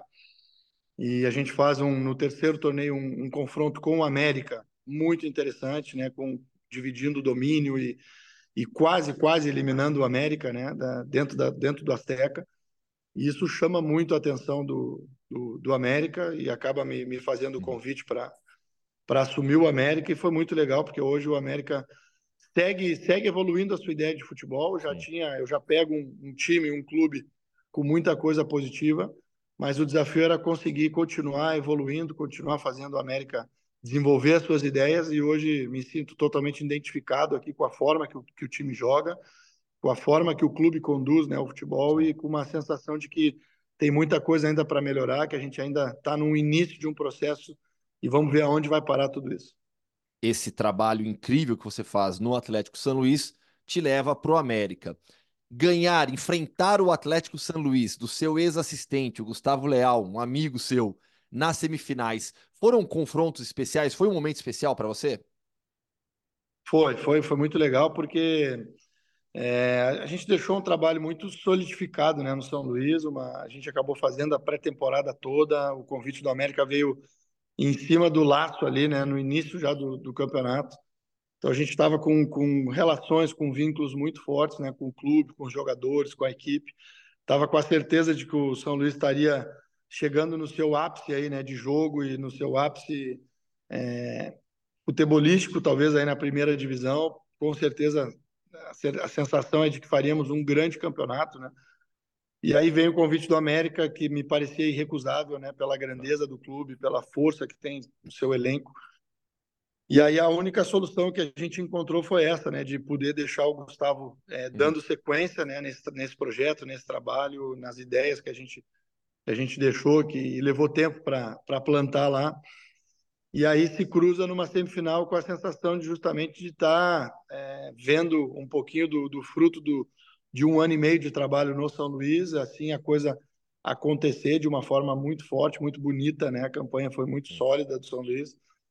E ao mesmo tempo, no América, a coisa também já acontecendo, porque a gente consegue fazer a melhor campanha é, da, da história do América nesse, nesse formato de campeonato, com todas as credenciais de melhor ataque, melhor defesa, melhor ofensiva, maior número de vitórias, enfim, todas as credenciais para ser campeão, mas tinha que confirmar. E aí, graças a Deus, dá tudo certo e a gente conquista o título que, que coroou todo esse trabalho e essa campanha que a gente fez. Falando um pouquinho mais sobre o São Luís, uma curiosidade até que eu tenho, é, Jardine, como é que funciona a relação do clube com o Atlético de Madrid, já que são parceiros do Atlético de Madrid, é, oficialmente um dos proprietários do Atlético São Luís? Como que funciona esse vínculo na prática, no dia a dia para vocês? É, o Madrid comprou, né, o clube. É um clube que que, que se, se atrapalhou alguns anos atrás, eu acho que se complicou ali em finanças, teve muito perto de, de, de, de terminar então é, foi colocada à venda e o Madrid enxergou uma oportunidade né, de ter um, um, uma, um, uma filial né, dentro do futebol mexicano, sabendo que é um futebol importante, que tem também revela bons jogadores e que muitas vezes alguns futebolistas jovens sul-americanos né, fazem essa migração para o futebol mexicano.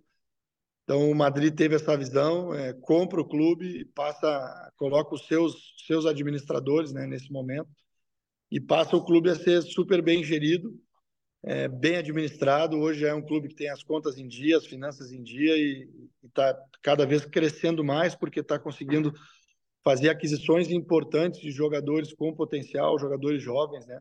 Para dar o exemplo do Vitinho do São Paulo, que, a, que, a, que foi uma aquisição que a gente conseguiu levar para o São Luís e hoje é um jogador super valorizado aqui dentro do futebol mexicano, é, com, com 22 anos, com, com muita margem ainda de, de crescimento e, e bem, hoje o, o, São Luís é um, um, bom exemplo a ser dado assim de, de um clube que conseguiu entrar nos trilhos e hoje está tá sendo muito bem gerido.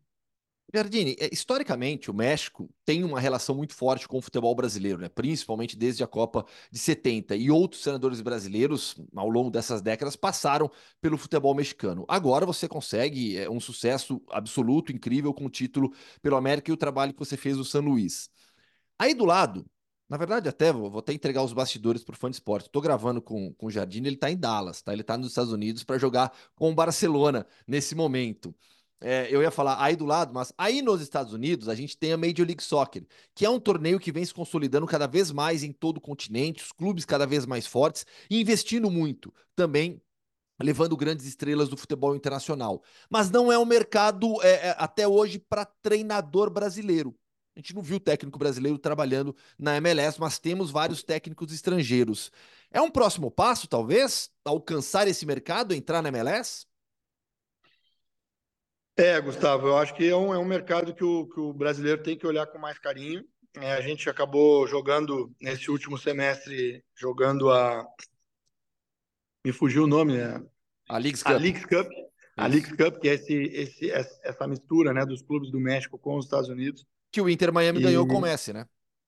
Exato. E a gente ficou bastante impressionado com o que a gente viu é, pelo nível de, de, organização dos clubes americanos. Né? A gente pôde, a gente foi migrando durante a competição de uma sede para outra e conhecendo com isso alguns clubes, né? E todos eles com, com uma estrutura de, de centro de treinamento, de estádios, né?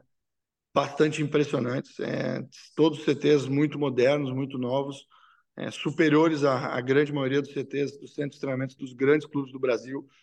Estádios muito novos, muito modernos, arenas construídas, tu vê que foram construídas recentemente, né? Então, um nível de modernidade e de, de, qualidade em campo e em, em estrutura de forma geral impressionantes. A gente percebe que o futebol está crescendo né, nos Estados Unidos, o poder de investimento também está aumentando, a ponto de hoje poder é, levar o melhor, o melhor jogador do mundo da atualidade. Então, é um mercado que eu vejo que em amplo crescimento. A próxima Copa vai ser aqui também. Então, a gente percebe que a coisa continua evoluindo e acontecendo. E, e, o, e o treinador brasileiro, o profissional brasileiro de forma geral, tem que, tem que prestar atenção nisso, tem que vir para cá também porque a gente não pode ficar só preso ao futebol brasileiro, né? Tem, claro que a, a, a sua importância, o Campeonato Brasileiro, os clubes brasileiros, claro que vão ser sempre a nossa casa, mas nós temos qualidade, para mim, para tipo exportação para sair do Brasil e, e, e, ter êxito também em outras ligas, como a mexicana, como, como a Liga Americana, e inclusive acho que também um passo importante é, é a gente também ir para o mercado europeu, porque a gente vê treinadores argentinos por todos os lados, a gente vê treinadores uruguaios, né, que é uma liga muito menor e muito é, pequena perto do que é o Campeonato Brasileiro, né, volume de, de times de, e qualidade de investimento. E a gente vê treinadores uruguaios por todo o mundo e o treinador brasileiro está tá, tá realmente com o mercado restrito e a gente precisa reverter esse jogo aí o quanto antes. E qual é o passo necessário para essa reversão? A questão da formação dos cursos, da aprovação dos cursos da CBF, tem a ver com língua falada, o treinador brasileiro falar mais idiomas para ter um mercado maior? Qual é o passo? Eu acho que o idioma é um ponto, né? O treinador brasileiro tem que se preparar, tem que, tem que falar pelo menos o espanhol e o inglês, né? Eu acho que são, são as duas línguas obrigatórias hoje para se trabalhar no meio do futebol. E e tem que sair. Eu acho que o principal ponto é os principais treinadores é não ficarem acomodados, né? E não, não se restringirem ao, a simplesmente o, o Campeonato Brasileiro. É, tem muitos treinadores de qualidade que em muitos momentos perderam o timing, né? De, de sair, de, de expandir um pouquinho o seu trabalho. A partir do momento que tu joga um, uma outra liga, são outros 20 clubes que passam a conhecer o teu trabalho, passam claro. a te conhecer, tu, tu vai abrindo o mercado. No caso aqui do futebol mexicano são 18 clubes, né? Mas a Major League é uma é uma liga que presta muito atenção aqui no futebol mexicano. Então a gente pode hoje a gente tem a certeza de que já tem muitos outros clubes, muitos outros gestores que conhecem a nossa forma de trabalhar, a nossa forma de jogar. E, e é assim, tu vai plantando a semente, vai vai expandindo. E, e eu acho que tem que ter esse, esse movimento é um movimento obrigatório que o treinador brasileiro, talvez essa nova geração aí tem que começar a fazer esse movimento. A gente via o Carilli no Japão, o Thiago Nunes, que deu, deu uma, uma surfada ali pelo Peru. Acho Sim. que o mercado sul-americano é um mercado importante também, mas que, que venham mais, mais treinadores fazendo esse movimento, porque vai ser bom para todo mundo. Antônio Carlos trabalhando na, na, seleção boliviana hoje em dia, depois de ter feito um bom trabalho Exato. no Bolívar também, é outro exemplo. uma outra questão de curiosidade assim, Jardine, quando você vai para o São Luís, você vai com quantas pessoas de comissão técnica?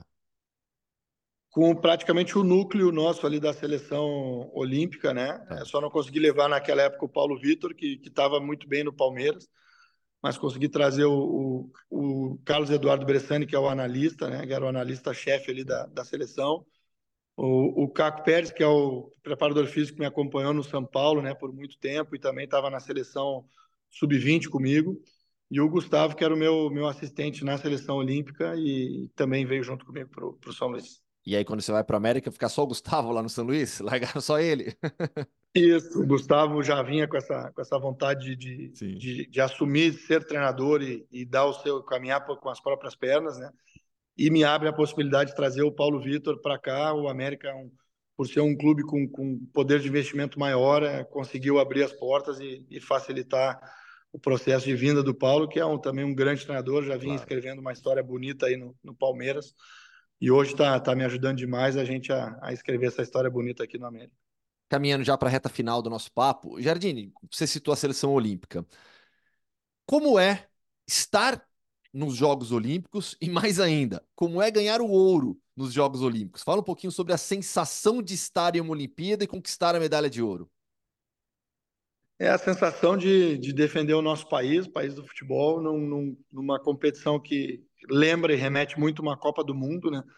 É uma, é uma mini Copa do Mundo com jogadores sub-23, né? As seleções vão com, que, com aquilo que tem de melhor. É impressionante como é, não tem nenhum jogo fácil, né? Todos os jogos que a gente enfrentou foram jogos super difíceis e a gente começa a estudar os, as seleções é, rivais e vai percebendo que tem muita, muito jogador de qualidade já, muito jovem, em, em ligas importantes e com uma organização impressionante, né? Os Jogos Olímpicos eles são são exemplares nesse aspecto. Foi uma pena realmente não ter tido torcida, porque talvez nos desse uma dimensão maior, né, do, do que a gente fez lá. Mas a gente via um, um, time muito engajado, né? Todos os jogadores que a gente convocou estavam tinham esse sonho de serem campeões olímpicos, estavam muito motivados, muito dentro desse processo. E a gente viveu aquilo lá assim de uma forma muito intensa, né? Foi, foi mais de um mês ali vivendo dentro de um hotel pela restrição na época da pandemia, mas uma, uma intensidade em, em cada dia que a gente viveu, em cada jogo, em cada semana, em cada treinamento, uma energia muito grande, né, que a gente colocou. E aí poder poder fazer uma final frente à Espanha, que, que hoje é praticamente base toda da seleção é. principal, todos os principais jogadores ali estavam, é, e olhar para a seleção espanhola, olhar para nós e ter uma sensação de, de um jogo de, entre seleções principais, né, pelo, pelo peso dos jogadores que tinham, e fazer a final que a gente fez e coroar com, com o ouro olímpico, poder respirar aliviado e levar, uhum. manter, né, na verdade, defender o ouro, porque a gente vinha de um já vinha de um ouro e com essa responsabilidade de, de defender o ouro, é uma sensação de, de dever cumprido e de dar e de estar de certa forma retribuindo, né, para o nosso futebol, para o futebol brasileiro, um pouquinho daquilo que a gente no, que, que ele nos deu, né, desde o início da carreira. É, é a melhor sensação do mundo, é a sensação de estar chegando perto do céu, assim, de realização plena daquilo que a gente sempre sonhou. Ver, ver a bandeira do Brasil subindo no lugar mais alto é uma imagem que não vai me me sair da cabeça nunca. E, bem, a gente, graças a Deus que a gente conseguiu concluir, né, com muito êxito, pelo menos essa etapa. Quem sabe um dia na frente a gente volta ainda para a seleção para para escrever mais uma página na história, mas essa página que foi nos, nos dada essa responsabilidade, a gente escreveu com chave de ouro e, e a, da forma mais bonita que podia ter, ter sido escrita. E a medalha de ouro fica em destaque na sala?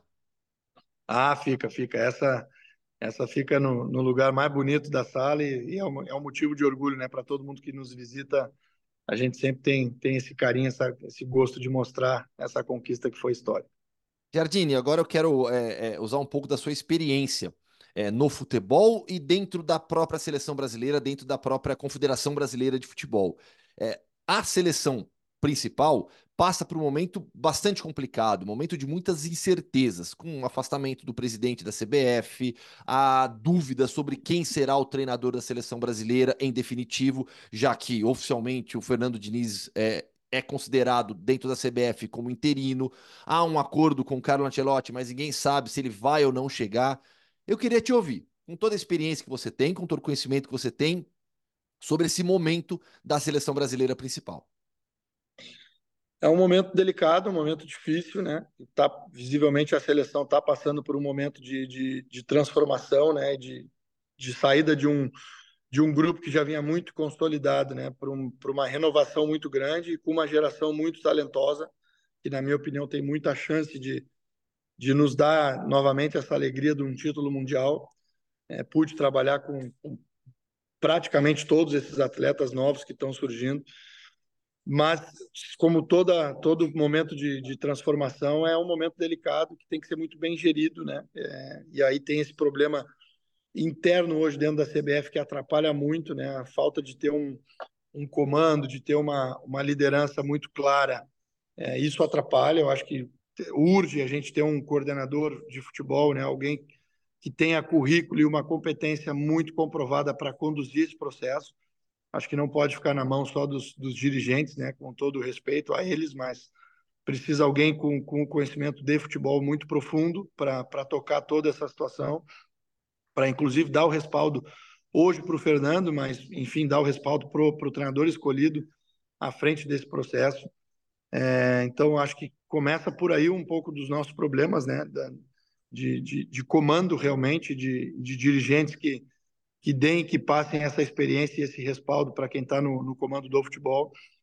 É, e, e, por parte do futebol específico, vejo o Fernando conhecendo a geração, né? E aí por por estar tá, é, ainda nesse processo de conhecimento, de convocação, muitos jogadores pela primeira vez convocados, muitos jogadores pela primeira vez com ele, né? Então ele também precisa ter o contato com, com alguns com alguns nomes para poder saber quem realmente se adapta a ele, quem vai dar essa, essa resposta positiva para ele.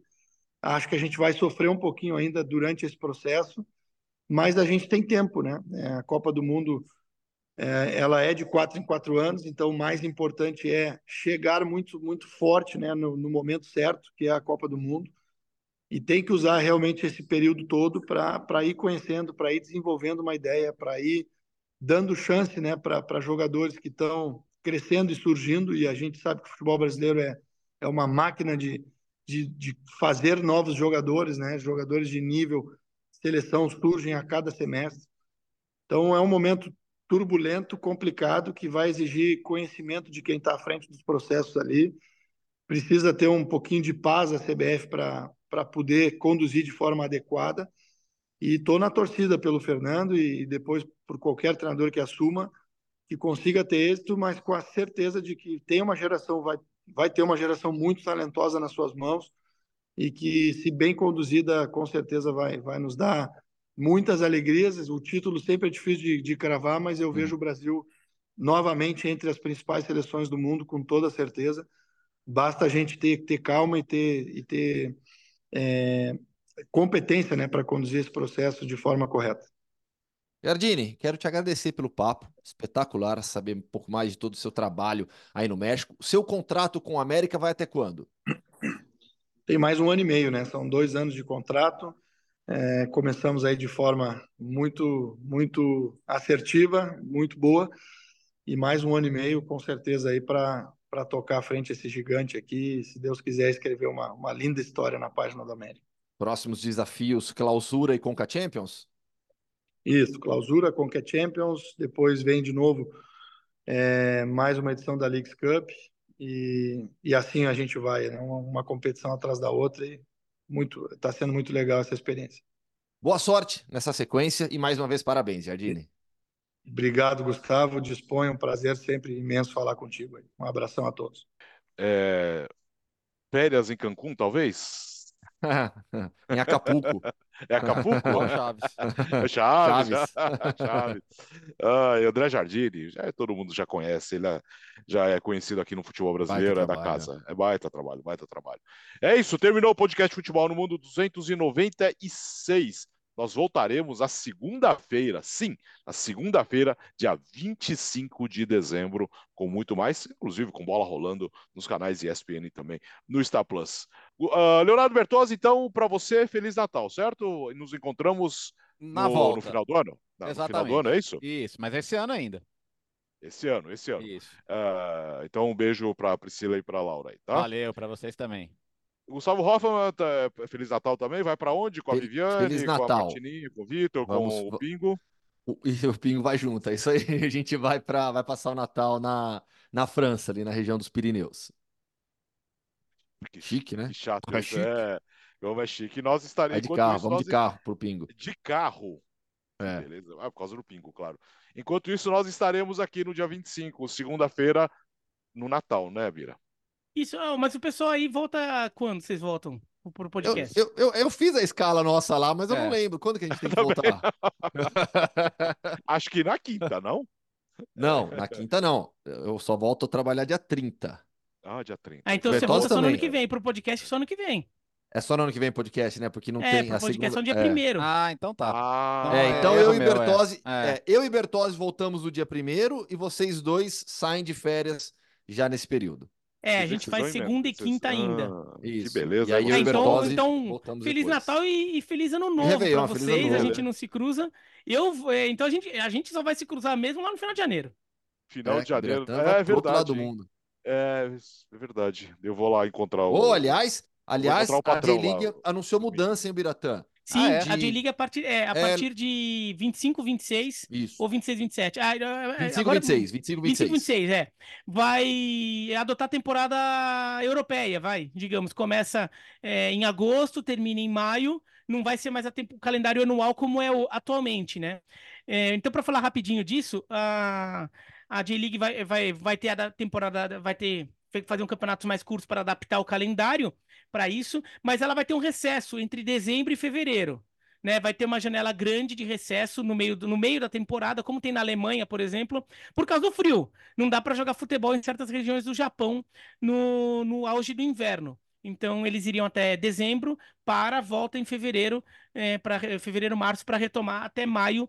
E isso para a J-League tem duas coisas, né? Primeiro que você encaixa melhor o calendário com a Europa em relação à a, a, a, a, venda de jogadores, a contratação, o mercado fica mais organizado eh, em relação ao calendário internacional. E até na questão doméstica, a gente não pode esquecer que a J-League não é. o futebol não é o esporte mais popular do Japão, é o segundo mais popular. O mais popular é o beisebol. E o beisebol adota o calendário igual da J-League atual, né? Que é o mesmo calendário do nosso futebol, de, o ano inteiro, né? De janeiro a dezembro. Né? Quer dizer, o, o, os jogos mesmo são são mais no meio. Mas então também, no caso da J-League, quando você inverte, é um jeito de você também se ter mais jogos numa época em que o beisebol está de férias. Então você vira o grande esporte do Japão em determinado momento do ano. Né, você, o esporte que você tem, passa a ter mais atenção da mídia, que é o caso, porque a Major League Soccer não quer é, mudar o calendário dela. É. Porque ela não vai mudar o calendário dela e passar a jogar junto com a NFL e com a NBA. Passar Loucura. a competir. Do jeito que ela é hoje, ela compete só com a Major League Baseball, ela só compete com uma liga. Daí, se ela muda o calendário europeu, a, a, a MLS, ela vai ter que competir com o NFL e com o NBA, não vai ter atenção nenhuma, né? É isso. Então, é para vocês, é, até, começo de janeiro, hein, estaria, acho que eu estaria por aqui ainda. Então, para vocês, bom Natal aí, tá? Gustavo, Leonardo Valeu. Bertozzi, a gente se encontra no Feliz começo Natal do ano. E para o Bira, até segunda-feira, no dia 25. E para você, fã de esportes, um Feliz Natal, que seja com muita alegria, muita união na família, mas no dia 25 nós, nós estaremos aqui com o encontro marcado, acho que com o Mário Marra também no podcast. Karim Benzema também, né? Claro. Karim Benzema, claro, claro. É, claro. é, baixar, precisa baixar o vídeo. Valeu, até segunda!